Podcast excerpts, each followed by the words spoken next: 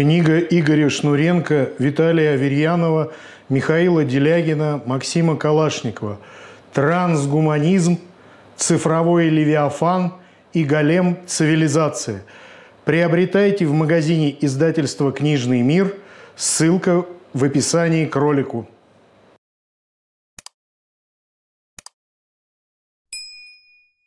Добрый день, уважаемые читатели издательства «Книжный мир». Здравствуйте, дорогие наши подписчики нашего канала «Книжный мир». Сегодня мы в гостях у писателя, автора книг по искусственному интеллекту Игоря Шнуренко. Игорь, здравствуйте. Здравствуйте. А, Игорь, скажите, а, давно ли вы а, работаете над проблемой искусственного интеллекта? Ну, вы знаете, относительно недавно я полностью, но правда с головой погрузился в эту тему три года назад, когда она меня очень сильно заинтересовала в связи с ну, явным всплеском, явным ростом ну, как бы не, успехов искусственного интеллекта.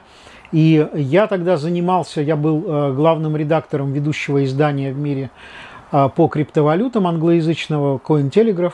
И э, как раз э, ну, мне показалось, что тема искусственного интеллекта достаточно интересная, но когда я в нее погрузился, практически сразу же я понял, что вокруг этой темы очень много э, накручено, ну, как бы очень, очень мало фактов реальных, очень много каких-то мифов, сознательно распространяемых – и чем дальше я вот в эту тему э, въезжал, тем больше я понимал еще и то, что Россия, как если бы э, сознательно отрезана от мировых процессов в этом отношении, как будто бы кто-то старается, чтобы Россия этим не занималась, вообще этой проблематикой, чтобы только получала ну, как бы информацию и знания, подходы в виде неких готовых инструкций из-за рубежа, ну, из, от американцев, прямо скажем, да, и все. И как бы вот, э, и вот это меня удивило и заставило еще сильнее въехать в эту тему. В основном я, конечно, пользовался и пользуюсь эм, ну, либо американскими, либо английскими, в основном американскими источниками. Китайским я не владею там в каких-то вот, формах нужных для этого. А, поэтому и, конечно, в общем-то, надо признать, что у нас э, мы очень сильно отстаем во всем, не только что касается э, самих технологий, да, но и в интерпретации, в философии, как бы вот в этих подходах, которые сейчас начинают иметь огромнейшее значение.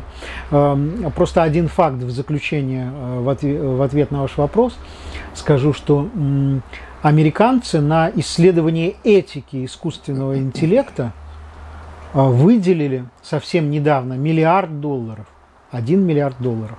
Вот, то есть э, об этом сказал эм, такой Дэниел Канеман, э, лауреат Нобелевской премии, в беседе э, в своей с э, Харари, тоже известным как бы писателем на, на эти темы, вот он прямо сказал, что вот есть миллиард долларов на этику, вот давайте заниматься этикой искусственного интеллекта.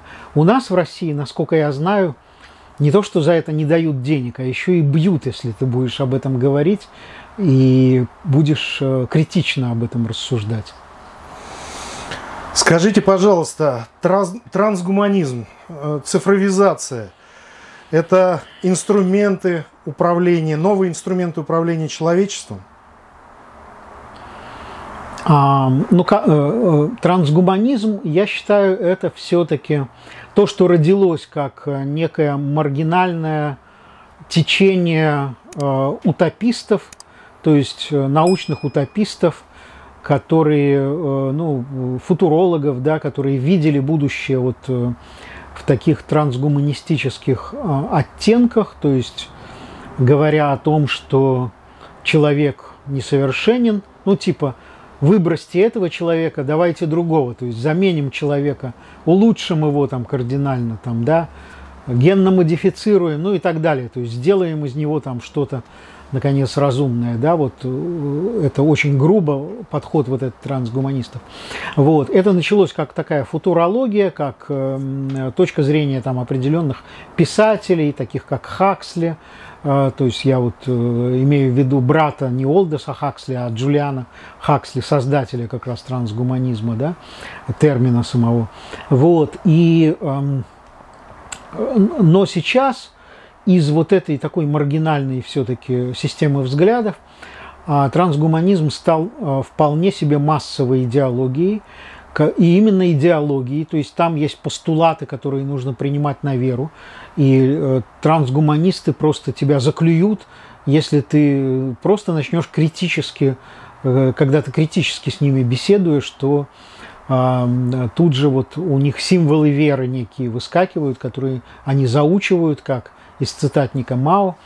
Вот. Их очень много стало, то есть это теперь не э, там какое-то дело там нескольких э, футурологов или нескольких десятков ученых, допустим, нет.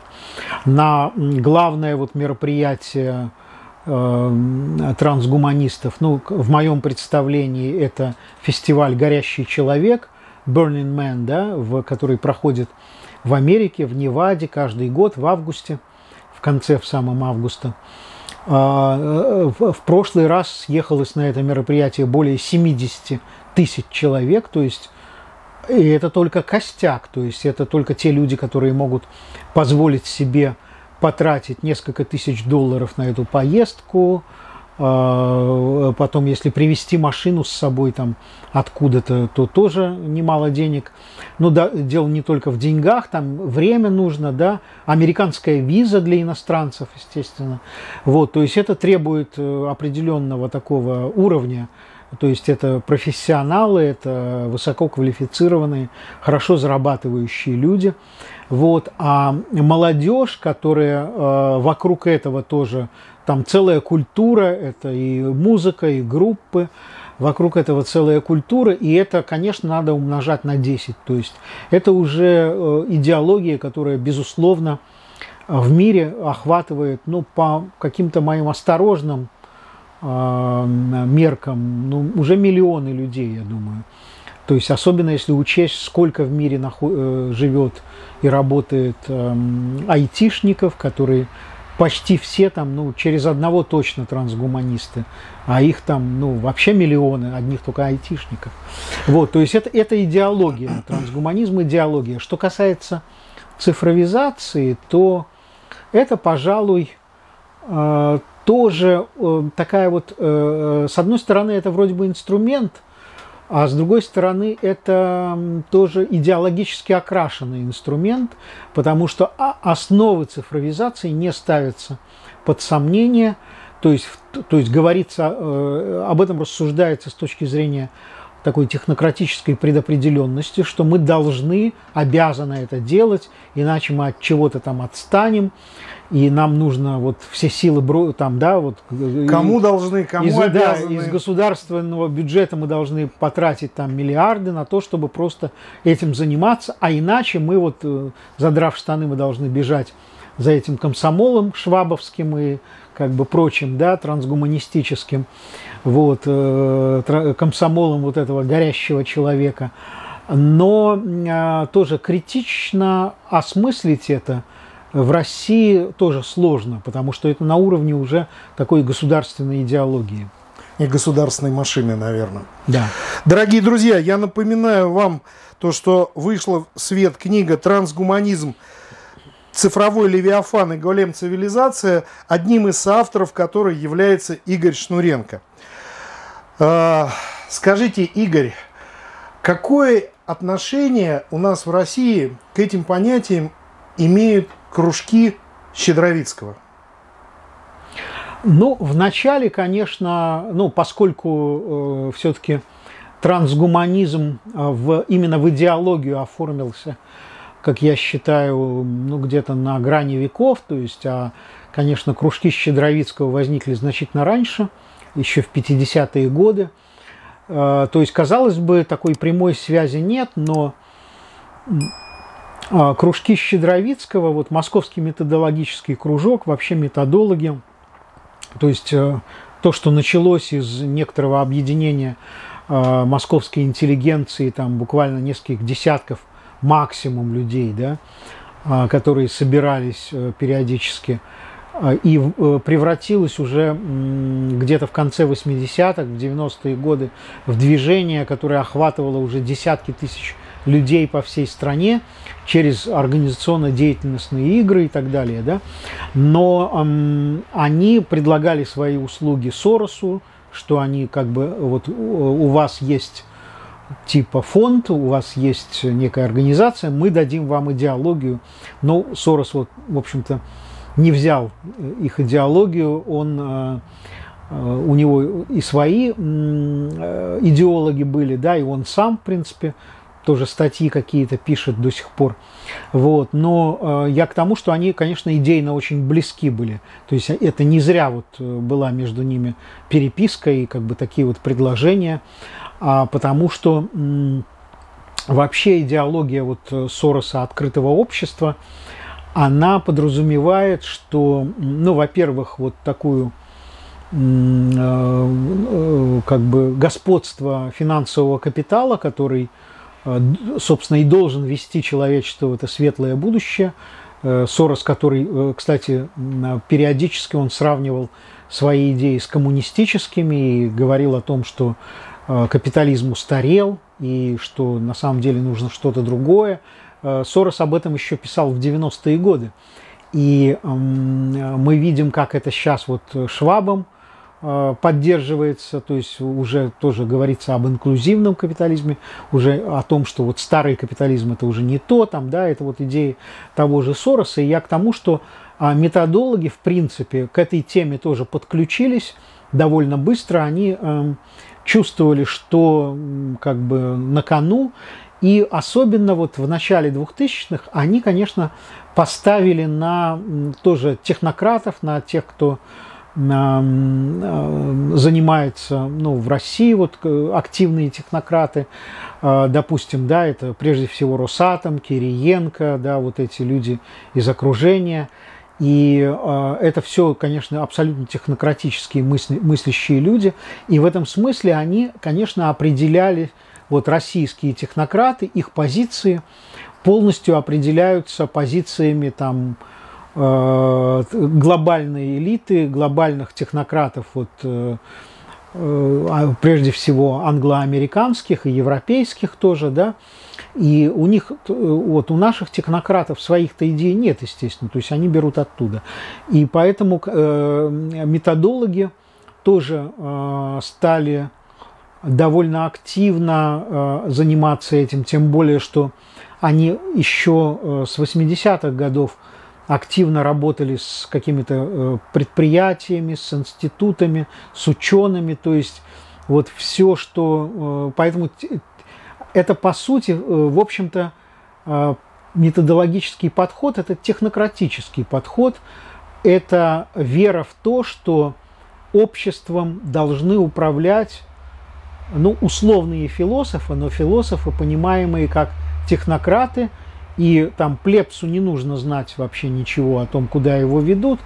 То есть вот эти философы, они э, будут определять будущее и будут его куда-то вести. И как вот, э, допустим, а, в своей работе «Капитализация будущего» писал Антон Вайна еще в 2012 году, а, и я это цитирую тоже в своих работах, что ну, э, работа Вайна опубликована, то есть и есть научный журнал, где она опубликована, и он как раз писал о том, что а, просчитывая вот это будущее, можно его капитализировать, можно э, поставить вот на этот технократический, технологический прогресс и исключив возможности куда-то свернуть в сторону с этого пути, то есть когда мы полностью э, все, все шаги всех людей будем контролировать, то это позволит нам извлечь из этого прибыль, то есть э, направить общество и движение людей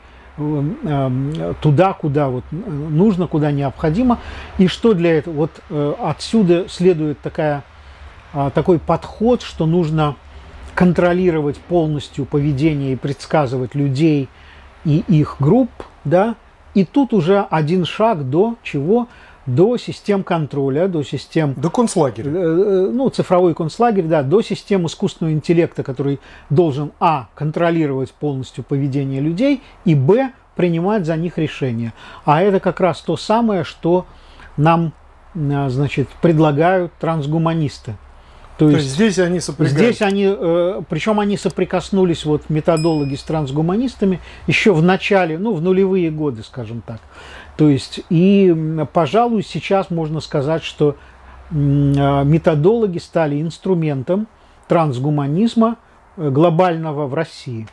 То есть они просто работают как отмычка, поскольку они повсюду проникли ну, во все поры государственного организма и могут использовать государство э, в своих целях. То есть создается такой цифровой левиафан, получается, да? Да, ну он уже, в общем-то, создан, создан и да? запущен. Да, я называю цифровым левиафаном.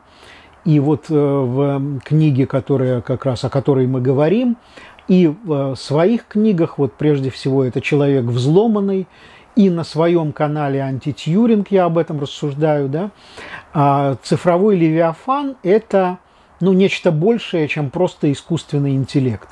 Потому что когда мы говорим об искусственном интеллекте, мы должны понимать его ограничения, потому что ну, нейросети еще очень многого не могут. Это э, то, что называется да, среди специалистов слабым искусственным интеллектом. То есть это какие-то Э, искусственный интеллект, который, или система с искусственным интеллектом, которая может выполнять какую-то одну задачу, там, не, не очень э, большую, и цели тоже она не умеет ставить сама для себя, то есть нужны люди. Но э, когда мы говорим о том, что э, он слабый, то это ну, одна как бы нейросеть. Но если мы соединим это э, в большую такую сеть, и э, задействуем большое количество людей, это обязательно, да, то есть те которые, люди, которые будут, во-первых, э, программировать, кодировать, а во-вторых, э, просто тупо обучать нейросети, то есть вот эти сотни тысяч индусов, которые просто кликают, когда вот там видит кошка, собака или что-то еще там, да, это все идет тоже в нейросети, нейросети обучаются и так далее. Да? Вот. И э, поэтому э, вот эта вот э, система, эта сеть, она требует и большого количества э, компьютеров, э, серверов, где все анализируется, а далее э, людей, которые, вот как я сказал, они либо программируют, либо обучают нейросети – Затем э, гаджеты, датчики, с которых собирается по всему миру информация. Это миллиарды устройств. Вот. И вот это все, вот как бы я называю в совокупности, да, это, конечно, не искусственный интеллект, это цифровой левиафан. Потому что это больше, чем просто. Это там много искусственных интеллектов, слабых, которые соединены в некий, получается, вот эта система в итоге – может являться неким эквивалентом того, что называют сильным искусственным интеллектом, но под сильным обычно понимается просто машина, компьютер, а тут я говорю, что речь идет о сети сетей, о гаджетах, о людях, там, да, целой системе. Но она существует, и она была создана, вот этот цифровой левиафан возник из, прежде всего, э, финансовых систем. То есть это прежде всего системы, которые позволяют, вот зародыш э, Левиафана, да, это системы, которые позволяли э, контролировать финансовые рынки мировые в глобальном масштабе. Началось все с этого.